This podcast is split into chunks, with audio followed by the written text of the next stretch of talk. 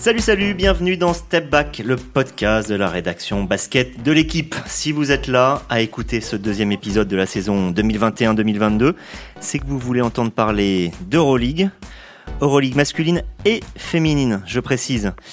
Et je vous comprends, je, comprends que vous tendiez l'oreille car Lasvel et Monaco, c'est surtout deux dont on va parler, ont réussi un départ sur les chapeaux de roue au point que pour la première fois depuis que l'Euroleague est passé en mode championnat, où tout le monde affronte tout le monde, on peut espérer avoir un club français au minimum en playoff.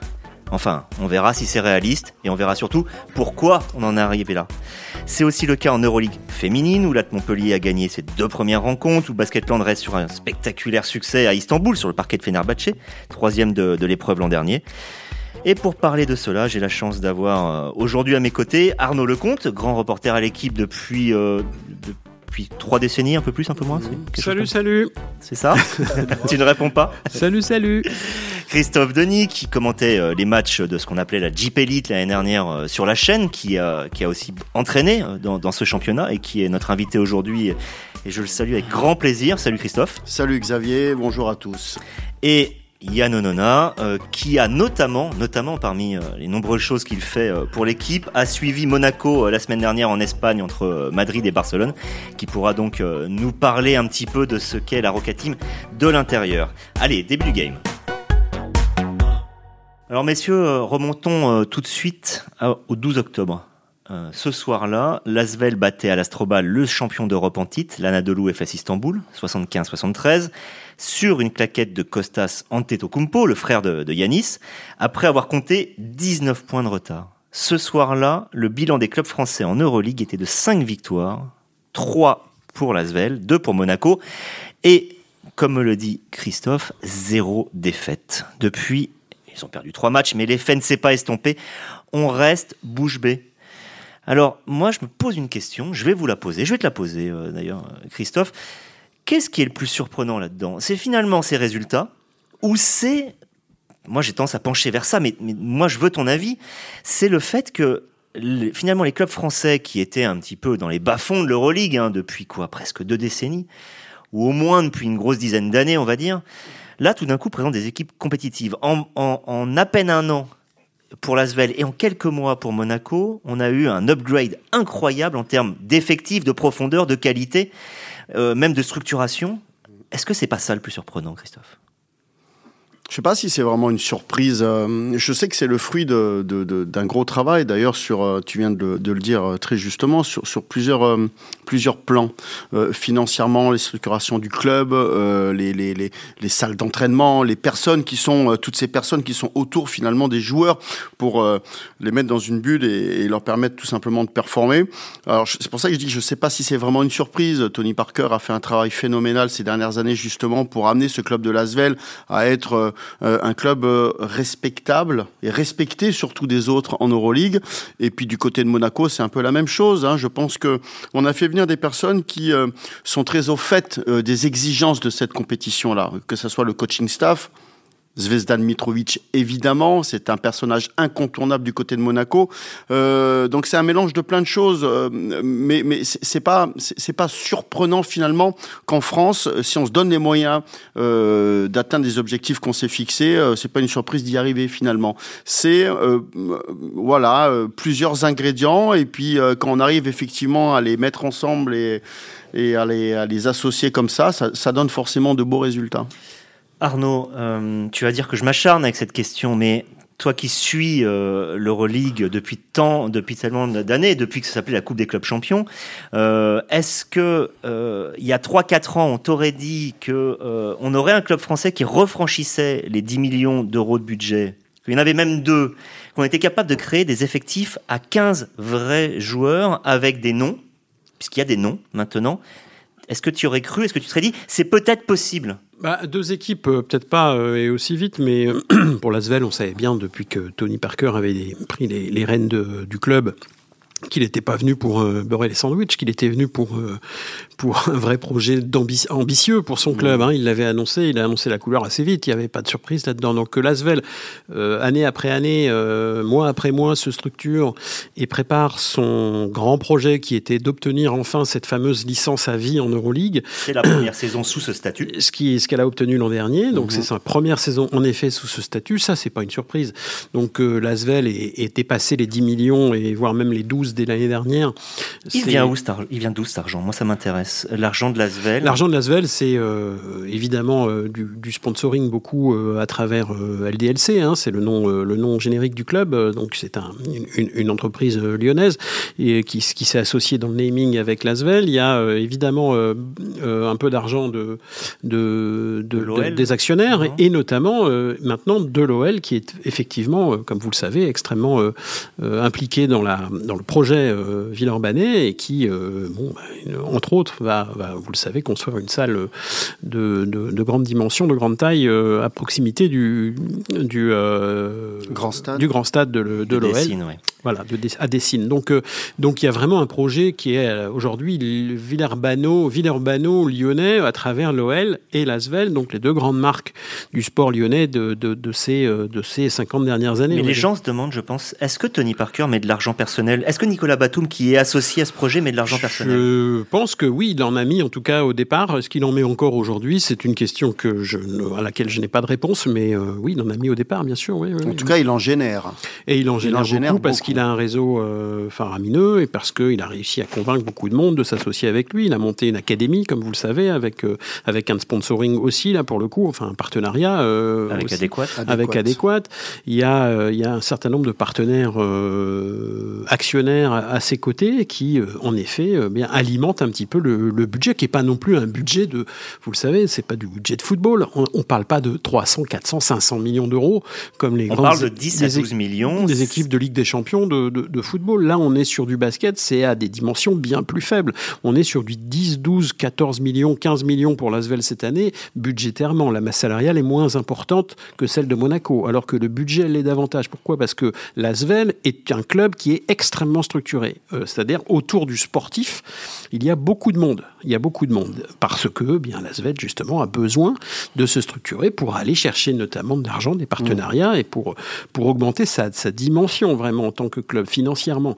Alors que Monaco, pour le moment, c'est pour ça que je voulais revenir sur la, la, la, la première question, à savoir, je pense que c'est beaucoup plus une surprise de voir Monaco avoir développé là en quelques semaines cet été euh, son budget, qu'il a quasiment euh, doublé, euh, même doublé, je crois, c'est, cet été. Alors ils que, étaient à 7 Ouais, quelque chose comme ça. L'an dernier, ils, avaient baissé la voilure. 15, L'année, dernière, ils avaient baissé la voilure. Mmh, ils étaient passés de 9 à 7. Exactement. Et au mois de juin, moi, pour avoir interrogé les dirigeants monégasques, après qu'ils aient obtenu cette place en Euroleague, ils étaient plutôt dans l'idée de ouais, ils étaient très prudents. Alors c'est assez, euh, c'est assez, classique chez eux, c'est fait partie un peu de leur culture, mais ils disaient oh non, on va pas avoir beaucoup d'argent pour euh, en plus, etc. Résultat des courses, on se retrouve mi-septembre et on apprend qu'ils engagent Mike James, Donatas euh, Motier Jounas avec une masse salariale ben à l'avenant quoi. 5, quelque chose comme ça, 5, plus 6. que ça, plus que ça.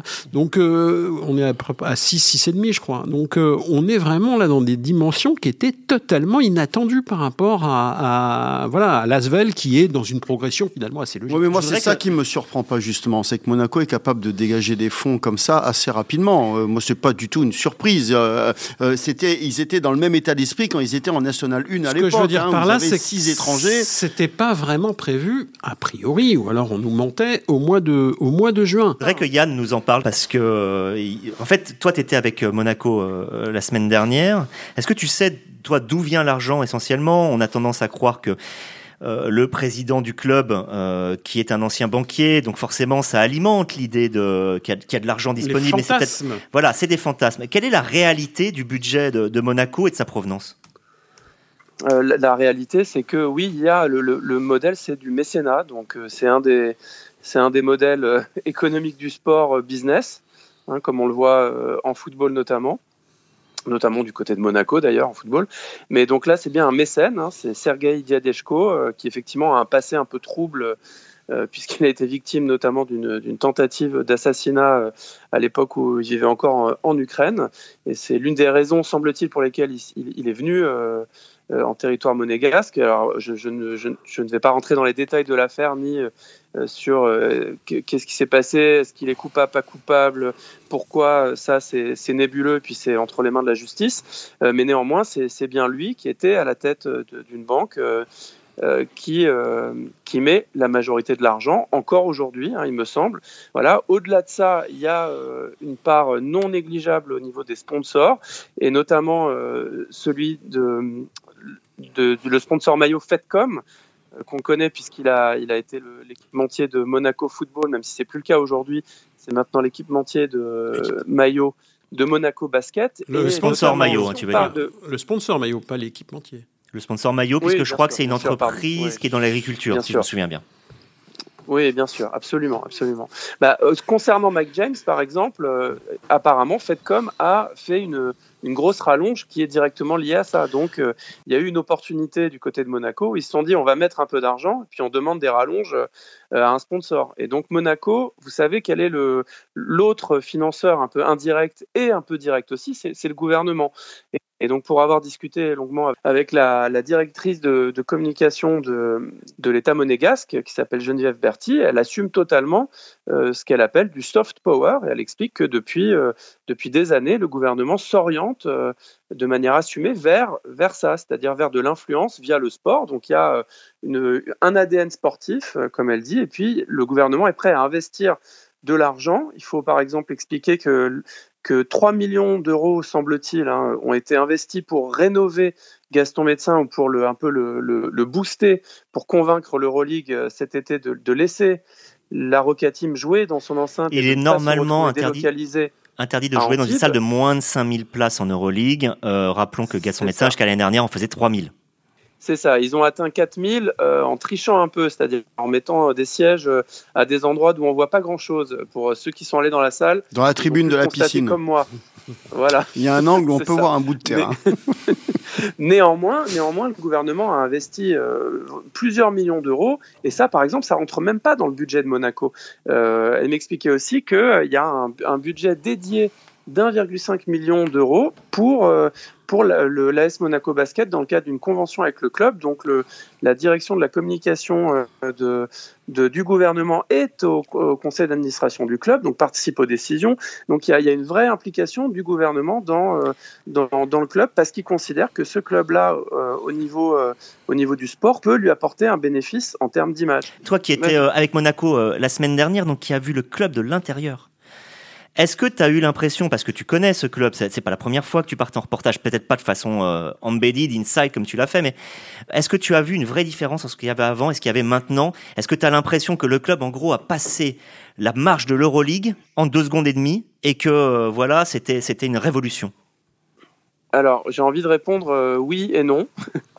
oui, parce que effectivement, l'effectif a changé de dimension parce que le, manager général euh, Alexei Yefimov expliquait euh, euh, assez clairement qu'il a changé sa stratégie. Il a toujours été dans une stratégie de, chercher des joueurs un peu sous-estimés qui sont sous le radar. Bah, là, il assume le fait qu'il cherchait des noms parce qu'il fallait franchir un, un pas décisif pour essayer d'être compétitif dès la première saison en Euroleague. Oui également parce que, parce que bah, ne serait-ce que euh, le fait d'avoir un avion privé, il faut quand même savoir que toutes les équipes de n'ont pas un avion privé. Or, Monaco a décidé de signer un contrat avec euh, une compagnie de, de charter pour pouvoir faire tous ses vols, y compris en championnat de France, quand euh, les, villes ne sont pas facilement accessibles par des moyens classiques, bus ou train, elle prend des avions privés. Et, et, ça, c'est quelque chose qui change, qui fait changer un club de dimension dans le confort qu'il offre à ses joueurs pour la récupération, pour tout ça. Donc de ce point de vue-là, oui, ça a complètement changé. Et si quelqu'un fait changer de dimension, euh, c'est quand même clairement Mike James. Je voudrais que Christophe, toi le technicien, toi l'entraîneur, tu nous parles de ce joueur. Ça me paraît important parce que euh, je vais pas dire que c'est du jamais vu. Dire ça, c'est pour moi c'est toujours une erreur. Il y a eu des joueurs exceptionnels euh, en France, de David Rivers et compagnie, mais est-ce que euh, un Mike James Euh, voilà, c'est quand même euh, du top 5 historique de, de, la France. Qu'est-ce qu'il a de plus que les autres? Qu'est-ce qui fait que nous, euh, spécialistes de basket, on s'enflamme pour ce joueur-là? Ce joueur-là? À mon avis, hein, c'est toujours une histoire de talent. Alors, le talent, il peut se situer à différents niveaux. Euh, c'est tout simplement un joueur qui a marché sur l'Euroleague pendant plusieurs saisons. Euh, Grâce à quoi? C'est quoi ses qualités? Parle-nous-en, puisqu'on en voit très peu. on parlera de la télévision bah, aussi. C'est un booster phénoménal déjà. Hein. C'est quelqu'un qui est capable tout d'un coup de changer l'issue d'une rencontre parce que sur 2-3 minutes, euh, il peut permettre à votre équipe de passer un 10-0. C'est quelqu'un qui qui a un gros scoreur un énorme scoreur, euh, qui a une dimension athlétique aussi assez phénoménale sur son poste de jeu, donc capable de faire la différence à n'importe quel moment de la rencontre et, dans des secteurs de jeu qui sont nombreux. Finalement, c'est pas qu'un shooter, euh, c'est pas qu'un driver non plus. Il est capable de tout faire. Euh, la, la, la, seule question, euh, ça va être euh, est-ce que autour de lui justement, ils vont tous être capables de se mettre au niveau euh, sur la longueur de l'Euroleague, mmh. sur la longueur de la saison, parce qu'il n'y aura pas que l'Euroleague non plus. Euh, non, Mike James, oui, clairement. Hein, euh, tu as parlé de David Rivers, que j'ai bien connu quand même pendant quelques années à Antibes. Il euh, n'y a, y a, pas que lui.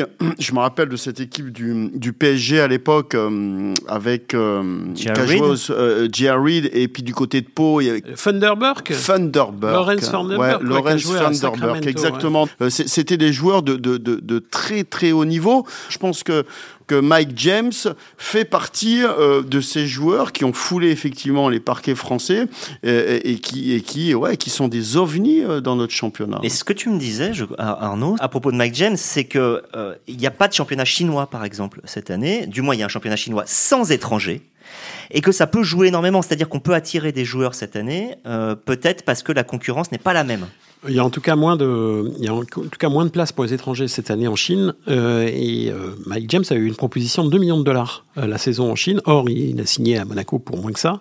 Mmh. Donc, c'est bien la preuve que de toute façon, c'était pas forcément uniquement l'argent qui allait, qui allait orienter sa, sa, sa, sa, décision. Donc, il a effectivement choisi de, de Monaco parce que c'est un coup de cœur, je crois aussi. Bon, il, y a un, il, y a un, il y a un peu d'argent quand même en jeu, mais, ouais, mais il y a aussi, il y a aussi un coup de cœur. mais c'est un joueur qui là va être payé autour de 1 million, 1 million 5 euh, pour la pour la saison à Monaco. Il pouvait prétendre bien plus euh, ailleurs par rapport à son par rapport au marché, tout simplement, parce que c'est un des joueurs les plus les plus cotés d'Euroleague depuis quelques années maintenant. Donc euh, donc il aurait pu aller ailleurs. Il a choisi Monaco aussi pour la destination, parce que c'est quand même plutôt attrayant dans l'ensemble. Et il a il avait l'année dernière d'ailleurs, il y avait eu une petite une petite joke avec Mindaugas Kuzminskas, le, joueur lituanien, qui lui avait demandé dans une vidéo en Euroleague, de, euh, de promotion de l'Euroleague, pardon, qui lui avait demandé euh, dans quel club il aimerait jouer en Europe après Moscou. Et il avait dit Monaco. Mais c'était plus une joke qu'autre chose. Malgré tout, bah, ça s'est fait un an après. Euh, Yann, Mike James est le, le, meilleur marqueur, le meilleur euh, passeur, le deuxième rebondeur de, Monaco en Euroleague. Pas besoin de chercher où est le go-to. Euh, à Lasvel, il est où? On a vu que euh, Chris Jones et Lio Kobo euh, étaient souvent majeurs dans les dans les, trois victoires sur quatre obtenues par Lasvel. Euh, est-ce que d'après toi c'est c'est circonstancié en début de saison? Est-ce que est-ce que c'est la réalité? C'est-à-dire que c'est à l'arrière que te, que devienne on va dire le leadership. comment est structurée cette équipe de, de Lasvel je pense que c'est circonstancié euh, parce qu'il y, a beaucoup de l'effectif le, de Lasvel est encore euh, est encore mouvant. Euh, il y a eu une blessure euh, quasiment immédiatement, c'était Raymar Morgan, euh, euh, sur qui il comptait beaucoup, notamment à l'intérieur en termes d'expérience. il y a un point d'interrogation autour de Victor Wembanyama, qui est l'une des, des, des, attractions de la saison, pas que en France, mais aussi en Euroleague, puisqu'on connaît son, son, son potentiel, hein, 2m19, 17 ans, voilà, il est, il est sans doute pas encore prêt à jouer en Euroleague, mais néanmoins, il a eu quelques minutes et puis tout le monde l'attend et tout le monde veut le voir. Euh, donc il y, a, euh, il y a eu l'arrivée de James Gist avec aussi son expérience, mais tout ça, ça s'est fait euh, depuis le début de saison. Donc ça bouge toutes les semaines. David Lighty, qui est l'un des joueurs à l'aile essentiel voilà, était, retenu aux États-Unis pour des raisons familiales. Donc vous voyez que ça bouge encore. Hein. Donc pour moi, c'était même surprenant que Lasvel fasse un réussisse un tel début de saison avec autant de points d'interrogation et de pépins survenus. Euh, survenu comme ça en début de saison. Pour l'instant, c'est, rappelons-le, des victoires contre Kaunas, à Berlin, à l'extérieur. Premier match à l'extérieur, première victoire. Ça, pour un club français, c'est quand même pas si courant que ça. Euh, après, donc cette fameuse victoire euh, contre euh, les FS Istanbul, c'est plus de 50% au tir à chaque match. À chaque match, une fois, deux fois, ça se fait à chaque match. C'est quand même assez assez fort. Christophe, est-ce que d'après toi, Lasvel peut aller en playoff et est-ce que Monaco peut aller en playoff? Je sais bien que c'est de la boule de cristal. On en est à 4 matchs sur 34. Mais de ce que tu as vu, de ce que tu sens de l'Euroleague, comment tu le sens ça? Je pense qu'ils ont acquis de l'expérience euh, déjà la saison dernière. Tu as sorti une statistique, là. Rappelez-vous cette euh, série de 6 ou 7 victoires de rang, je crois, en Euroleague.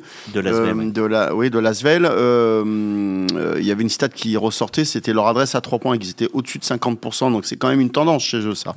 Mais c'est aussi le basket de haut niveau. Oui, moi je pense qu'il faut l'espérer en tout cas. Alors l'espérer, le leur souhaiter, ça c'est évident. mais ils ont acquis de l'expérience l'année dernière. Ils savent maintenant quels sont les pièges à éviter. Peut-être une meilleure approche aussi des grands rendez-vous. Euh, il y a des matchs plus importants que d'autres, même s'ils le sont tous, par définition. Mais euh, oui, cette équipe de Lasvel, l'année dernière, elle était, pas, elle était finalement pas si loin que ça. Elle était à 12 victoires, si je me souviens bien. Ils se sont un peu écroulés là, dans la dernière ligne droite. Euh, ils n'étaient pas si loin que ça. Donc je, je pense que dans, dans, la continuité du travail qu'ils font, parce qu'on n'a pas parlé du staff technique, hein, on parle des joueurs, mais, mais, mais TJ est en train de prendre une dimension. Ouais, est en train, en, train de prendre une dimension et, et ce, ce, costume de coach lui va maintenant très très bien. Il a complètement l'adhésion de tous. Alors pas que des joueurs aussi, hein. évidemment de sa direction et de toutes les personnes qui l'entourent. Il fait l'unanimité. Il faut pas oublier aussi Freddy Fotoux. Bref, oui, Lasvel, je pense que Lasvel a euh, euh, une carte à jouer pour entrer dans le top 8. Moi, j'ai tendance à penser que Monaco euh, a une équipe bâtie pour jouer le top 8. Elle est, euh, je pense, en, en balotage euh, probablement avec euh, une, deux, trois autres autour de la huitième, dixième place. mais Monaco a l'effectif, l'expérience, le talent, la profondeur de banc, etc. pour aller effectivement chercher cette huitième place qui est indispensable pour elle si elle souhaite renouveler son bail. Et c'est quand même l'objectif majeur cette saison de cette équipe parce que l'investissement qui a été fait cet été, c'est pas seulement pour amuser la galerie, hein. c'est pour commencer déjà à bâtir une, bah, une, pérennité en Euroleague. Donc euh, l'idée pour eux, c'est de se requalifier, de se qualifier. Quand on est vainqueur de l'Eurocup, il faut être huitième, enfin dans le, dans, le top 8 la saison suivante en Euroleague pour espérer euh, renouveler son bail pour une deuxième saison. Donc Monaco a, je pense, les moyens euh, à la fois sportifs et financiers pour, pour, pour y arriver, ce qui serait déjà une super performance parce qu'aucun club du championnat de France n'a été dans un top 8 depuis presque 20 ans maintenant. Du côté de, du côté Lasvel, je suis un peu plus dubitatif parce que je pense que l'effectif, malgré tout, est quand même un peu moins fort que celui euh, constitué l'an dernier. Donc, euh, j'ai du mal à croire qu'ils feront mieux que l'an dernier. Néanmoins, cette équipe me semble bien née. Elle a gagné des matchs alors qu'elle est loin d'être au complet, comme le soulignait euh, Yann tout à l'heure. Le seul bémol à mes yeux, c'est à l'intérieur. Si elle arrive à, se renforcer au poste 5, parce que je pense que le poste 5 est un vrai problème, il était leur, point fort ces dernières années, rappelez-vous, avec les deux premières années d'Euroleague, avec Tony Djekiri qui a fait un début de saison exceptionnel, mmh. euh, souvenez-vous, au tout début. 20 rebonds, je suis euh, Au tout début de la saison 2019-2020. Et l'an dernier, Mustapha Fall a été euh, vraiment un, un, arbre, quoi, euh, grosse racine pour, euh, pour l'Asvel, dans le jeu de l'Asvel. Cette année, ça me semble moins fort. Youssouf Afal démarre difficilement en Euroleague. Et puis Costas Antetokounmpo, même s'il a été en effet décisif contre euh, FS, malgré tout, à mon sens, n'est pas encore un joueur d'Euroleague aguerri et... Pas dominant. Voilà, et dominant. Donc, si l'Asvel modifie peut-être à la marge son secteur intérieur qui me semble encore un peu léger, elle pourrait alors rentrer dans la catégorie des équipes parce que je pense que honnêtement, c'est très mouvant, à part un top 6, top 7 qui est très fort et qui est intouchable. Derrière, il y a 5, 6 équipes, 7 équipes qui peuvent euh, imaginer euh, euh, rentrer dans le top 8 et Lasvel et Monaco en font partie probablement c'est à voir, ou, enfin, ou à voir si jamais vous avez Euroleague TV, hein, parce que il n'y a pas de diffuseur cette année. On est obligé de parler de ça, même s'il y a peut-être pas grand-chose à dire. L'Euroleague n'a pas de diffuseur cette année, pas plus que le championnat de France, la Betclic Elite. C'est bah, pour ça que demander d'aller vite là-dessus, même si on pourrait en parler des heures. Qu'est-ce qui s'est passé? C'est pour ça que c'est fort d'avoir bâti des budgets de cette dimension-là sans le moindre centime de, droit télé, quand même. Il hmm. faut quand même le dire. Il n'y a pas un centime de droit télé dans ces budgets-là. Ce qui, quand même, dans le sport business d'aujourd'hui, est quand même assez exceptionnel. Ni Euroleague, ni championnat, puisque évidemment, euh, l'argent Moi, je trouve que c'est une bonne chose, d'ailleurs, que les clubs puissent se débrouiller et finalement augmenter leur budget. Tu, tu m'as fait peur, j'ai cru que tu voulais dire, je trouve que c'est une bonne chose que ce soit pas diffusé. Non, tu m'as fait peur. mais là, je suis dépressif. on sort d'une année, euh, d'une année olympique où, nos deux équipes de France, d'ailleurs, euh, sont revenues médaillées. Magnifique transition vers le basket féminin après. Euh, voilà, exactement. Et puis j'en ai beaucoup parlé hier soir d'ailleurs, avec l'un des membres du staff. Ah. Voilà, bref, terrasse du cardinal. et puis ouais, non, c'est terrible que qu'effectivement le basket ne puisse pas exister sur nos antennes. C'est, c'est, c'est, on, on, sort des JO de Tokyo avec quand même euh, une belle réussite. Deux équipes en Euroleague qui, en plus de ça, sont très compétitifs et nous font bien plaisir. Un championnat de France qui, euh, année après année, finalement, arrive à se renforcer, se densifier et être encore lui aussi beaucoup plus compétitif. Des équipes qui en Eurocup et en BCL, BCL figurent bien. Bref, bref, bref, bref, mais est-ce que c'est définitif tout ça? Est-ce que vous pensez que ça peut encore changer? Oui, et ça va changer. Tu l'espères Oui, euh, j'ai aucune info d'ailleurs là-dessus, mais, non, mais ça peut pas rester en l'état. Enfin, je, ne veux pas y croire. Je pense qu'on va on va avoir des bonnes nouvelles dans les semaines qui viennent. Voilà, je ne peux pas en dire davantage parce que les, les choses sont encore loin d'être euh, claires et nettes, mais pense qu'on aura du basket sur les, à la télévision dans les semaines à venir. Bon, bah, du basket masculin, j'imagine, parce que basket féminin, c'est encore un autre sujet. Malgré tout, euh, on a des très bonnes équipes. Mhm. Je précise que cette année, nous n'avons pas euh, en, Euroleague l'Asvel. Non, euh, pas qualifié. Voilà, qui ne s'est pas qualifié, alors qu'elle a peut-être l'équipe la plus belle sur le papier. Ni Bourges, qui, a, qui avait un, un, j'allais dire un TQO, pardon, un tournoi de qualification, pas olympique, mais, mais pour euh, l'Euroleague, euh, très difficile hein, contre Skio, euh, l'équipe de Sandrine Gruda et, Valence, elle n'en est pas sortie. Donc résultat, on a Basketland et Jacques Montpellier. Montpellier a gagné ses deux premiers matchs, malgré toutes les difficultés qu'il peut y avoir, avec un coach arrivé au dernier moment, avec des joueuses blessées ou enceintes. Mais euh, voilà, c'est deux matchs, deux victoires. Basketland, ça a été une première défaite suivie d'une victoire à Istanbul. Voilà, Christophe, hein. on, a, on a des belles équipes aussi. On parlait d'ambition playoff. Ben Même chose. Encore une fois, le basket féminin euh, rattrape son retard. Euh, on a quand même des joueuses qui, pour le coup, ce qui n'existe pas d'ailleurs chez les garçons, euh, en, en l'occurrence Céline Dumerc du côté de Basketland, emblématique quand même hein, du basket féminin, vrai. qui joue dans notre championnat. Ben oui, ça. C'est comme si Nicolas Batum jouait finalement à Lasvel. Voilà, exactement. Puis encore une fois, félicitations et un grand respect au travail des techniciens, des présidents de clubs aussi et qui arrivent. À, et Julie Barren, ouais, ouais, nouvelle sélectionneuse d'ailleurs des Pays-Bas, euh, Valérie Domoury de la Belgique, assistée de Rachid Méziane, euh, ancien membre de l'équipe de France. Et, voilà, donc effectivement, le basket féminin est en train lui aussi, finalement, hein, de se mettre à niveau. Alors, pas encore rattraper les grandes équipes euh, d'Euroleague, dont le Fener d'ailleurs, mais pas que euh, dans, cette compétition. Euh, mais le travail est fait. Et, puis, je pense qu'effectivement, le basket féminin s'est beaucoup inspiré du basket masculin, avec quelques particularités qui font d'elle des joueuses très respectées. Euh, Arnaud, euh, ce sera la dernière question.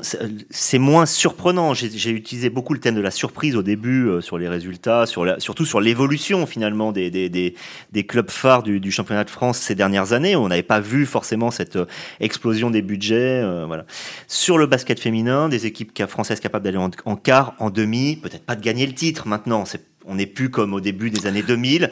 Il y en a peut-être plus. Mais voilà, ce qui est peut-être surprenant, c'est que ce soit, par exemple, Basketland qui arrive à faire euh, ce qu'il fait bah, maintenant, que ce soit, c'est-à-dire qu'il y a un renouvellement, au moment qu'il y a une densité. Il y a une grosse densité dans le basket féminin depuis, euh, depuis quelques années, même si euh, c'est déjà été entretenu. Rappelez-vous la, guerre entre guillemets, enfin la guerre, en tout cas la rivalité entre Bourges et, Valenciennes. à une certaine époque, au sommet de l'Europe, là pour le coup, hein, parce qu'elles étaient au Final Four tous les ans. Hein.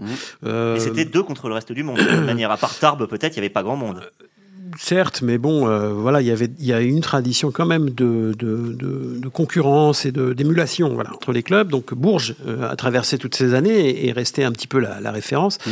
Mais euh, en effet, Bourges, euh, Latte Montpellier, pardon, et et et Lasvel et Basketland et aujourd'hui même Charleville qui présente une très belle équipe cette année. Je pense qu'il va, qui va peut-être semer, semer un peu le désordre. qui revient là. et nos basket. Et nos basket. Enfin oui. Villeneuve d'Ascq. Non, Villeneuve d'Ascq Villeneuve d'Ascq. pardon, oui, pardon, c'est- différent, très différent parce que Villeneuve d'Ascq, c'est Lille. Oui, oui, oui. Et, euh, et puis, euh, j'en oublie, mais c'est vrai qu'il y a euh, une, une espèce d'émulation régulière dans le championnat de France. C'est probablement le championnat le plus dense d'Europe, à peu de choses près, avec peut-être la, la Russie. Euh, mais il y, a, il y a toujours cette tradition-là. Alors, on est toujours compétitif en Euroleague. Néanmoins, euh, le vrai Graal pour les filles, c'est pas d'être dans le top 8, c'est davantage d'être dans le- au Final Four, ce qu'on n'a pas fait depuis, depuis longtemps en France. Donc euh, ça, c'est vraiment l'objectif de l'Asvel, notamment euh, de, de- de l'équipe mise en route par, par Tony Parker, qui malheureusement pour eux cette année n'est pas n'est pas en Euroleague parce que ben, elle a échoué. Elle a été éliminée en demi-finale en demi-finale. dernière en ayant terminé quatrième. Effectivement, régulière. donc ça a été un, un petit échec. voilà, maintenant c'est une équipe qui peut probablement viser la victoire en Eurocoupe, donc qui est la, la, la compétition évidemment numéro 2. en revanche, Bourges n'y est pas non plus. Ça, c'était une- également une déception parce que ce Bourges, je vous le rappelle, a fait a dû, a dû faire 20, je sais plus, j'ai plus le chiffre en tête, mais c'est quelque chose comme 26 ou 25 compagnes. Depuis compagnes, euh, Kapranov, milieu des années 90. campagne d'Euroleague d'affilée, ce qui est unique en Europe et probablement unique en France, tout sport confondu, euh, à peu de choses près, je pense, sur la, sur la, la- la grosse compétition européenne. Euh, Bourges va jouer l'Eurocup également cette année, puisqu'elle n'a pas pu se qualifier en Euroleague au tour préliminaire. Il nous reste donc deux équipes cette année, qui sont Basketland et Lat Montpellier, qui ont moins la culture européenne de Bourges, qui ont moins les moyens que l'Asvel, très certainement, de, de briller. Donc voilà, donc si cette année, elles arrivent toutes les deux en quart de finale, on pourra, euh, je pense qu'on pourra en être très content. J'y crois pas des masses, si vous voulez mon avis, parce que je crois que ça va être très dur pour, euh, pour les deux équipes, même si elles ont la pas trop- longueur, pas la trop mal débuté. saison, ouais. On verra. Ce qui est sûr, c'est que le Final Four, ça reste un, un Graal euh, compliqué pour les filles et que, euh, effectivement, j'ai quand même de grands doutes que ce soit pour cette année. Ce que vous voulez nous dire finalement, je conclus un peu ce, ce podcast en disant savourons les résultats actuels. Euh, les résultats féminins peut-être seront un peu compliqués sur la durée. Les résultats masculins, on l'espère, mais sans certitude puisqu'on a quand même des équipes relativement jeunes dans le haut niveau, euh, voilà, le Ouais, très haut niveau. On renaît à l'ambition euh, en Euroleague, Ça fait du bien. extraordinaire. Ça fait du bien, il faut le dire. Et de même que ça vous fera du bien la semaine prochaine d'écouter euh, Alessandro Pizzus qui me remplacera, puisque désormais on va tourner à la présentation de, de Step Back. C'est voilà, vous l'avez déjà entendu plusieurs fois ici en tant qu'intervenant, intervenant de qualité, et c'est lui qui vous présentera la, la semaine prochaine un Step Back consacré cette fois à la NBA. Il vous présentera le sujet, je le laisse faire. Et d'ici là, portez-vous bien. Merci de nous avoir écoutés et à bientôt.